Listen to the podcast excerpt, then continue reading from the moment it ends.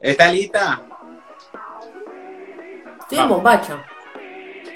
Gracias por, por la Y información. sin corpiño. Tengo la remera y el gorro, o sea. Siempre me la mando.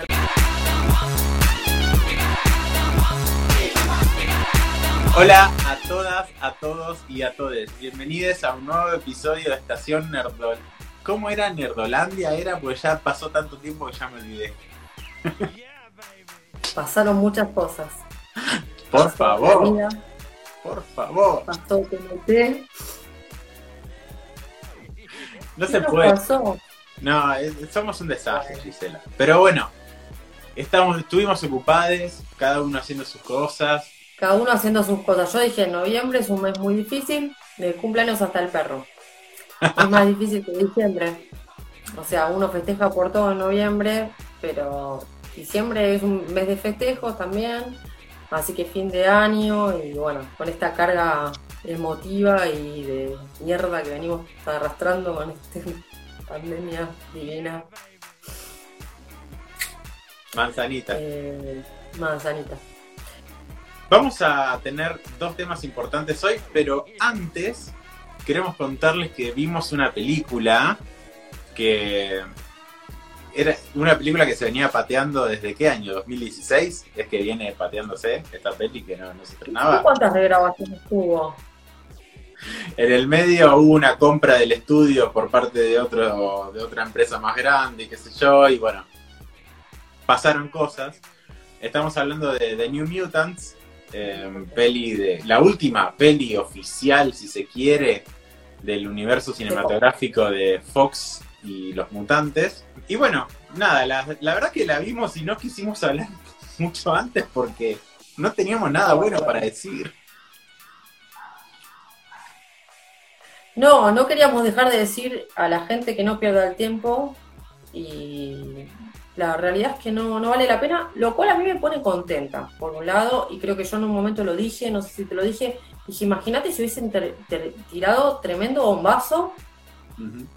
Y hubiese sido una bomba y nos hubiese encantado. ¿Te daría por las bolas? Porque después contratar al mismo cast y todo, y hubiese sido complicado para la, para, bueno, para la casa que hoy tiene todos los derechos, va, o no. Eh, eso es relativo, porque son, son manejos de, negociaciones de empresas. Pero, no sé, me había, a mí me hubiese quedado un sabor amargo si hubiese sido algo recontra bueno y no la mierda que vimos. La realidad es que en un momento lo- la vimos juntos y, y yo le decía a Seba cada rato, ¿en qué momento empieza? Para mí no arrancó nunca. No, arrancó al final. Arrancó- la, o sea, la, la- la última escena, la escena final de, de batalla es más o menos lo que, lo que mejor se disfruta. Pero después el resto es como que no termina nunca. Es algo que se viene cocinando, cocinando y al, hace de cuenta que lo hiciste en el microondas y te olvidaste.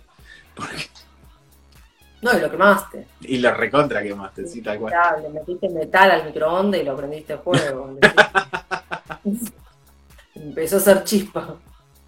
Sí, no, no, No, pero. El sano consejo nuestro, desde nuestro lado, es, si quieren verla, véanla.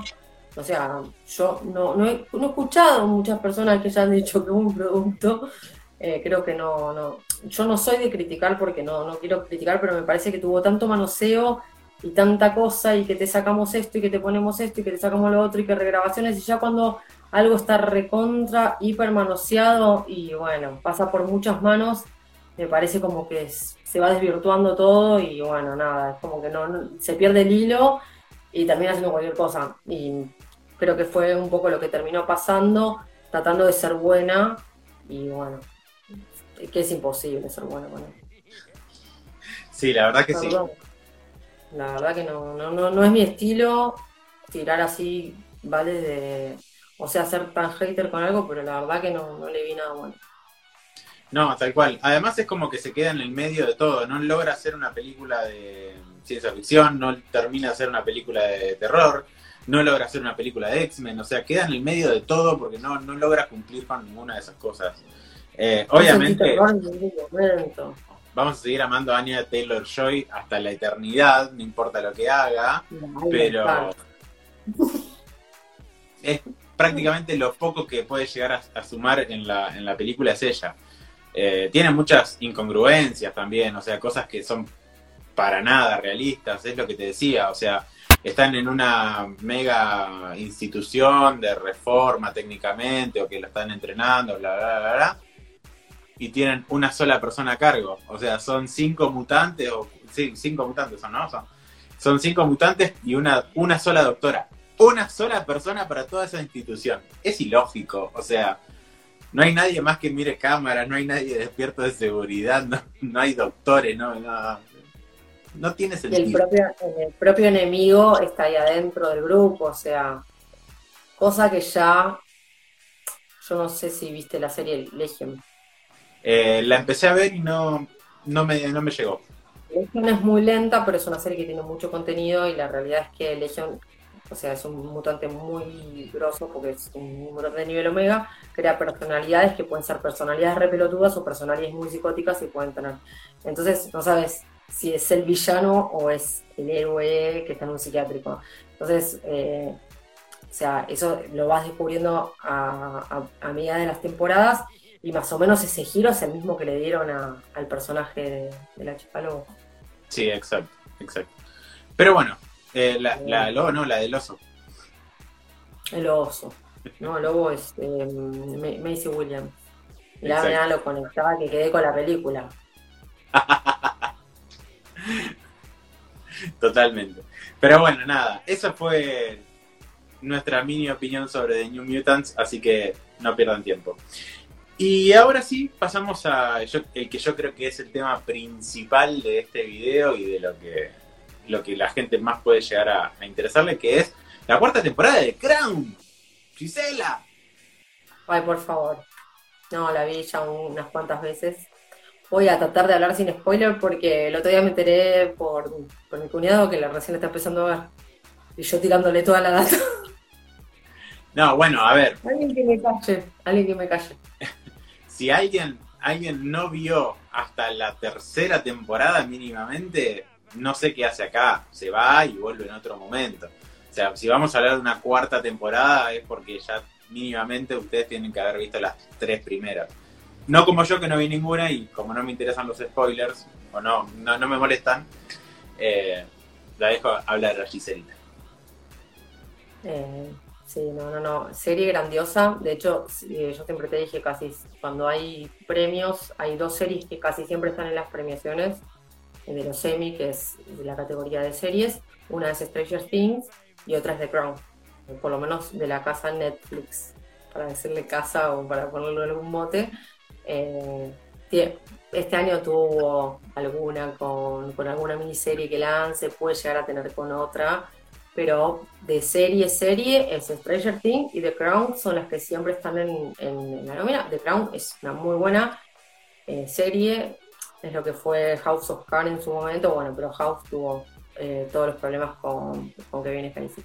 Y aparte es una serie política y es otra temática. Esta es una serie política, pero es una serie histórica y lo que trata es todo el gobierno británico y bueno, la dinastía Windsor, que, de Windsor, que es la última que queda de la reina Isabel II, que es la conocida reina Isabel que todo el mundo reconoce. ¿Qué es lo atractivo de esta temporada? Lo que hizo a, través de los episodios, la serie, además de las actuaciones que son excelentes, es humanizar mucho el personaje de, la reina Isabel. Porque la conocemos a partir de los 25 años, con todos los procesos históricos, la Segunda Guerra Mundial, eh, ya arranca de ahí, ella tiene el papá, que es el rey Jorge, que es el rey tartamudo, que lo hemos visto en el discurso del rey en una gran película, eh, también interpretado por un gran personaje, o sea, pero aparece directamente ya, la serie arranca por ese lado, vamos a mostrar a partir de Isabel. Y bueno, a lo largo de las temporadas la fueron como humanizando, porque es una soberana un poco complicada o, no tenemos tanta, tanta noción de cómo es la realeza británica. Eh, bueno, los que desconocen, yo soy una enferma mental de, las series épicas. conozco toda la dinastía, conozco hasta cómo llega la dinastía Windsor. desde los York no, no voy a hablar de eso porque me voy al carajo. que bueno, ahí está inspirada Game of Thrones, de esas casas. Bueno, lo que tiene de particular esta cuarta temporada que incorpora dos personajes nuevos, que son Margaret Thatcher, interpretada por Gillian Anderson, y Lady D, interpretada por Emma Corrin. También quiero hacer una mención especial para el príncipe Carlos, que por ahí la gente fue... Lo único que escuché es que destacaron estos dos personajes y para mí el príncipe Carlos está muy bien logrado. De hecho, hasta le creo el personaje, la postura, posturalmente lo hace de forma impecable. Eh, interpretado por Josh O'Connor. Eh, la serie es una cosa increíble, muestra un lado totalmente tremendo. Es impresionante esta historia. A veces pasan cosas muy tristes. No solo de, la realeza británica, sino de todos los problemas alimenticios que se creían un mito de Lady Di, como su bulimia. Eh, bueno, los años de tacherismo fueron o sea, fueron 11 años de thatcherismo eh, y después, eh, bueno, todo el Parlamento se da vuelta, se, muestra perfectamente y esto se conoce porque es un dato totalmente histórico. Eh, no, voy a expoliar nada, obviamente sabemos que Margaret Thatcher fue la que estuvo en guerra con nosotros con las Malvinas. Las Malvinas las mencionan muy por arriba, más allá que a nosotros nos ha tocado el corazón, yo creo que como argentinos es como que usurpamos unas tierras extranjeras. No le dan mucho hincapié pero no apunta la serie a, que las Malvinas son argentinas, sino que están usurpadas por argentinos. Y justamente, bueno, lo que pasa... Es el discurso que tienen allá, o sea, obviamente te lo, van a, te lo van a mostrar con eso. Totalmente, totalmente. Nosotros no tenemos, nosotros como argentinos no tenemos ese discurso. Claro. Eh, no nos fuimos con ese discurso y justamente se juntaron al poder un borracho y una mina que necesitaba, necesitaba demostrar su poder con todos tipos, porque obviamente que fue la primera ministra mujer y conocida como la Dama de Hierro, la mina implacable. Pero la humanizan muchísimo porque por momentos pasaba como que nada, estaba tomando decisiones horrorosas y de repente le cocinaba al, su gabinete, ¿viste? O sea, tenía como esa cosa maternal que sí que está. O sea, la humanizaron mucho y si te pones a pensar, tampoco es que la odian tanto a Thatcher, ¿eh? O sea, yo citaría acá a alguien que sepa, pero por lo que estuve leyendo no, no es que la detestan. O sea, la tienen como una figura totalmente implacable, de hecho le dieron una medalla en mérito por, por todo lo que logró, se mandó millones de cagadas, era totalmente implacable, pero bueno, necesitaba mostrar su poder y necesitaba mostrarlo de esa forma. Eso es lo que te muestra la serie. Y obviamente que la serie, eh, el morbo que, ahí genera mucho es el tema de Lady Di, o sea, ¿quién no amó a, la princesa Diana? Lo humana que era, las cosas que hacía y lo que se desconoce de la muerte. No se sabe, no lo van a mostrar, pero salió una nota del gobierno británico, del secretario de Cultura, Oliver Owen, y pidiendo por favor a la plataforma de Netflix que digan que esto es una ficción. Esto salió ayer. Ah, súper reciente. Igual se acordó tarde el amigo. Después de cuatro temporadas. Salió en estos días, no te podría decir si en qué momento, pero también el hermano, el hermano de ella, Charles Spencer, también eh, fue uno de los que alzó las voces de las críticas. Si bien no critican el trabajo de, Peter Morgan, porque la verdad que es excelente como muestran cómo está, o sea, la fotografía que tiene, el, vestuario, todo, todo lo que aparece en The Crown es todo lo que está bien. Pero, pero sí hubo críticas porque si bien a la princesa Diana la, muestran como, como, lo, que, lo que creíamos nosotros de ella, de, una mira superhumana y que, no sé, no sé, no la, no, la decía, ¿qué hace ahí? Eh, sí, una oveja entre Era demasiado humana, era demasiado humana, o sea, abrazaba pibes con SIDA en un momento cuando el SIDA era, viste, no sabían que se podía contagiar y ella iba y los abrazaba, bueno, y era todo crítica y crítica todavía no se sabe, hay muchísimas sospechas, como que mató a Kennedy, si la mataron, no sabría decirte la serie, no lo va a decir, no creo que la serie con producción británica apunte a eso cuando están humanizando los personajes bueno, Margaret Thatcher. Gillian Anderson es una actriz de putísima madre, me saco el sombrero. con y el movimiento de la cabeza, o sea, ves fotos de Margaret y la personifica igual, lo mismo que Carlos. Pero Lady D es hipnótica en pantalla. O sea, la piba esa, que aparte audicionó para otro papel, no me acuerdo cuál, y cuando la vieron dijeron, ¿por qué no probamos esta? Y la probaron y no, el, el, parecido físico es una cosa increíble, pero, pero te enloquece, te enloquece. O sea, yo la mira, lo que lloré con esa chica. No, no, no. Y yo lloré, y Maggie rió. Todo fue una confusión. Y encima te cuesta vos. No, no, bueno, pero, pero Lady Di, yo, la- yo la amaba, boludo. yo la amaba. A mí me repegó, me recontracuerdo de, de todo el quilombo ese. Pero bueno, no quiero hablar con mucho más spoiler.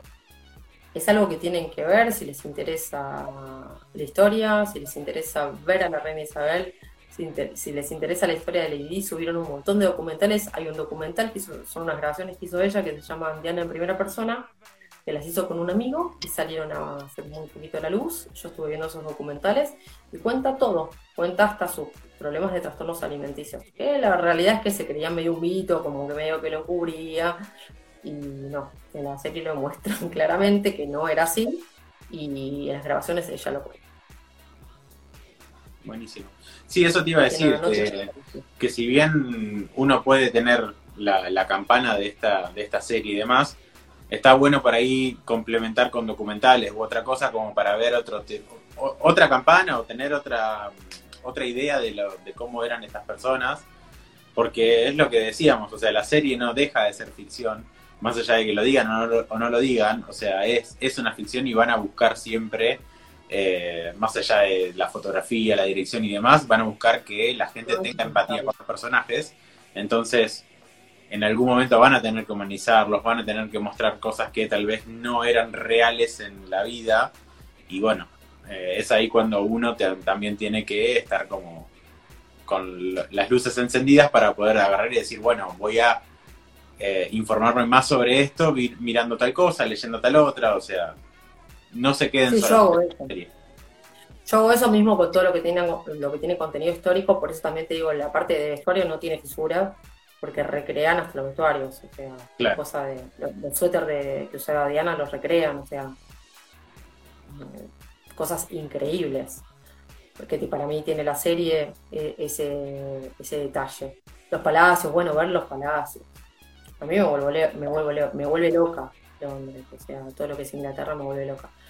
Eh, y nada, y también por eso digo, me parece, me parece bien destacar el tema de Carlos, porque también muestran todo el sufrimiento que tiene Carlos, eh, Claro. siendo hijo de la primera soberana y, o sea, es el primer heredero al trono, porque después los dos hijos de Lady uno publicó, publicó hace poco que en realidad por es un quilombo el tema de las jerarquías y como el a quién le corresponde el trono y a quién no. El que le sigue a Isabel es Carlos, primero que es el hijo de, que es el ex marido de Lady Di, y después los dos hijos de Diana, son los herederos al trono.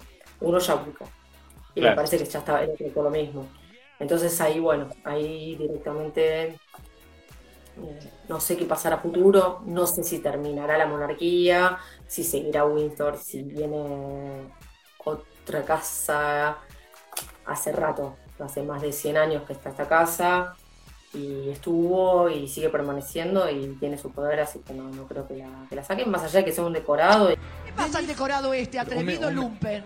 y que obviamente siempre se supo que el primer ministro en Inglaterra y la monarquía está decorado y se necesita, Que se calle el decorado. pero los que gobiernan son los otros. Claro. ¿Llegaremos a ver un Game of Thrones de la vida real por este, por este trono? ¿Quién dice, no? Y Carlos siempre quiso el trono, lo que pasa es que la vieja no se muere más. Claro. ¿Vos sabés que hay propuesta en internet? Yo, eh, estaría bueno que la serie llegue hasta la, hasta la actualidad y que como ya no tengan más para, para contar, porque la historia realmente no siguió, la, la serie ya empieza a lanzar sus propias temporadas como, como, como, como imaginan ellos que va a terminar la historia y que se vaya toda la mierda, ya fue. que hagan cosas re falopa. Así como en Game of Thrones en algún momento se terminaron los libros y empezaron a inventar, bueno, que hagan lo mismo acá. Ya fue. No, no, pero no pueden tirarla así. Pero nunca se sabe. Nunca se sabe, pasaron un montón de cosas después. Por ahora llegaron hasta la separación de ellos, de Diana y de Carlos. Eh, yo calculo con dos temporadas más que algo van a mostrar de, de la muerte de Diana. Y porque la tienen que mostrar. Porque me parece que el público quiere eso, porque me parece que esta cuarta temporada tiene toda esa calificación y toda esa cantidad de vistos por, por Lady Di. Porque creo que preguntar. Margaret Thatcher. No, no conozco mucho. Dime. Eh, con respecto a que esta es la última temporada de Olivia Colman como, como la reina, eh, ¿la notaste como una temporada de despedida de ella o, o algo por el estilo? ¿O fue como una temporada más? No, como tampoco pasó con la otra. Fue como retran- tran- tran- la transición fue de las hermanas también, porque entra Bonham Carter como la princesa Margarita, eh, entra ella y también, o sea, cambian los, los actores y como que te das cuenta ahí. Imelda Staunton se llama la, la actriz que va a ser de la reina Isabel en la próxima temporada, que la deben tener conocida por eh, Dolores Umbridge en Harry Potter y miles y miles y miles de papeles más. Así que bueno, sí, obvio, obvio, obvio. Eh, ¿Tenés algo más para contarnos sobre The Crown, Giselita? No, no, no, pero si les gusta el tema y si les interesa, no se la pierdan, Perfecto. no se la pierdan. Una joyita de Netflix. Bueno, yo les confieso que a- mi tema me costó muchísimo decidir de qué iba a hablar, porque la verdad que no es que no estuve viendo nada, vi bastantes cosas, pero ninguna me llamó demasiado la atención como para decir, qué bueno, voy a hablar de esto. Eh, así que voy a hablar de la película que más me gustó, pero sí les quiero comentar que entre las cosas que vi estuvo Julian the Phantoms en Netflix, muy adolescente. Eh, después vi Los Sonámbulos, que es la película argentina que va a estar eh, compitiendo para ir a los Oscars. Me pareció una buena peli, pero muy independiente. Eh, vi Alex Rider en Prime Video. No la terminé de ver en realidad porque me aburrió demasiado. no, esa es re nueva. Esa es nueva, sí, sí, sí, sí. Eh, después vi Folklore, el tipo documental, si se quiere, de Taylor Swift en Disney Plus, que en realidad es el disco tocado en Unplugged, o sea, ya Folklore es un disco muy tranqui. Esto es el disco tocado ahí en Unplugged, adentro de un estudio y va comentando cositas en el medio. Eh, y bueno, la película de la que sí les voy a hablar, que se llama Fatman. Y la elegí principalmente porque habíamos estado, habíamos subido en su momento el tráiler en nuestro Instagram y la verdad que pegó, muchísimo por la temática. Eh, ¿Qué pasa? Tenemos a un Papá Noel totalmente avejentado, ya cansadísimo de todo su, su trabajo y demás, eh, muy viejo, y que en un momento deja de, de tener dinero como para poder fabricar juguetes, tiene su fábrica de juguetes con los, con los elfos y todo lo que vos quieras, eh, entonces empieza a pedir subsidios del gobierno.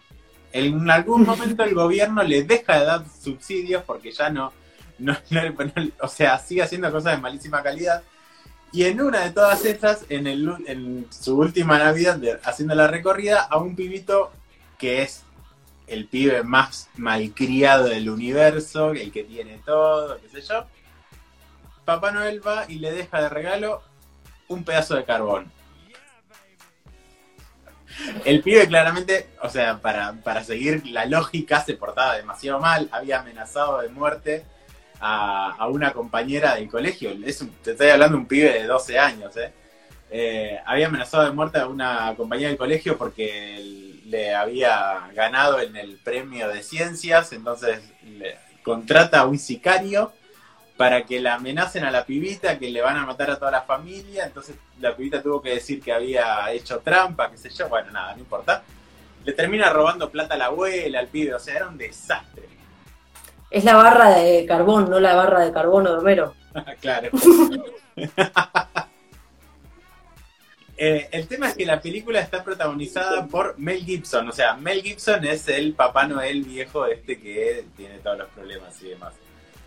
Entonces, este pibito cuando recibe la barra de carbón vuelve a contratar al sicario y le dice, bueno, tenés que ir y matar a Papá Noel. Ya. La película, de hecho, en castellano se llama Matar a Santa. O sea, va directo al grano. El, el Ay, sicario... spoilea. Eh, na- bueno, tenés que verla a ver si lo logra matar o no. Y el sicario está interpretado por Walton Goggins, que lo deben tener visto de Ant-Man and the Wasp o de series como The Shield, algo así, ¿no? O No, Shield, sí. Shield directamente. Solamente Shield. Sí, es viejísima, es viejísima. Ok, perfecto. Eh, la verdad que la peli es bastante entretenida, es con una tonalidad adulta totalmente, o sea, no es una, la clásica película de Navidad para la familia, no, esta está pensada más para otro público. Eh, el tema es que a mí me pareció como que tarda muchísimo en lograr el clímax de la peli, o sea, lograr que el sicario y Papá Noel se encuentren y que tengan esa batalla o, o que empiecen a perseguirse, recién lo van a hacer al final de la peli. O sea, todo el resto es como preparación. ¿Es entretenido? Sí, pero uno está esperando todo el tiempo que, llegue este momento y nunca termina de llegar hasta lo último de la peli, entonces es como medio denso en ese momento. En Estados Unidos hay una controversia bastante grande por todo el tema de Mel Gibson. Digo en Estados Unidos porque, bueno, el chabón es de allá. Eh, porque está recontra cancelado por cuestiones raciales y eh, antisemitas y demás. Entonces es como que al chabón como que más lo tienen ahí. Hace años, porque Sí. él es muy católico, militante, pero súper cerrado. De hecho, no lo premian mucho y ha hecho, ha tenido producciones muy buenas. Y ha dirigido muy buenas películas y no lo quieren, pero justamente por eso. Sí, exacto. De todas formas, la peli ha, ha tenido una buena recepción dentro de- del público estadounidense. Pero, y es lo que te digo, o sea, a mí me pareció bastante entretenida. No vas a ver una peli de acción constante, sino que la acción va a llegar recién al final de la película. Me hubiese gustado más que aprovechando una trama que está tan buena, porque es muy ingeniosa, aprovechen y le den más, eh, más continuidad a la acción y no tanto preparación y no tanta historia. Digo, entendemos todo esto. Pasa que ponele, en el medio de todo el bardo, Papá Noel hace un trato con el gobierno para fabricarle eh, drones, si no me equivoco, lo- no sé qué. Que la realidad es que ese trato no termina yendo a ningún lado, o sea, no aporta la trama, simplemente hace que la acción se demore. Entonces, si le quitas elementos que no, que no terminan cerrando por ningún lado, la trama hubiese funcionado mucho mejor y tenías más tiempo de acción que hubiese estado buenísimo. Pero bueno, después nada, las actuaciones están buenísimas. eh, no tengo grandes cosas para decir con respecto a la banda de sonido y demás, pero me parecieron que estaban bien. El guion, la verdad que está bastante bien. Solamente lo que les digo del tema de, de que la acción se demora. Pero después el resto, la verdad que me, me gustó bastante. Y creo que es, es de lo mejorcito que he visto en este, estos últimos días. eh, esperando que llegue alguna peli más copada. Pero bueno, es eso lo que tenía que hablar de Batman. Giselita, ¿vos tenés algo más para comentarnos? No. Bueno, vamos cerrando este capítulo, ¿te parece? Y si les gustó el capítulo, tienen que darles like, compartir, recomendar. Nos va a ir re bien. ¿Dónde pueden ver o escuchar este episodio o los anteriores? En YouTube y en Spotify como Estación Nerdolandia. Perfecto. Nuestras redes sociales son Estación Nerdolandia en Instagram y E-Nerdolandia en Twitter. Recuerden que en Disney Plus se estrena Mulan este viernes. No sé cuándo va a salir este episodio, tal vez salga este mismo viernes. Pero tenemos un capítulo también donde, hablamos de Mulan. eh, y se lo vamos a dejar por acá, o bueno, al final del video, o lo buscan de última en nuestro historial de videos o en el podcast. Así que lo pueden escuchar y ver. Nada más. Giselita, te mando un beso. Gracias por estar. Nos vemos la próxima. Chao.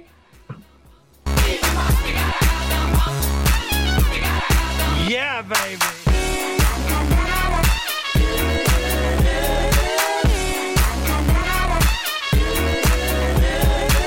yeah.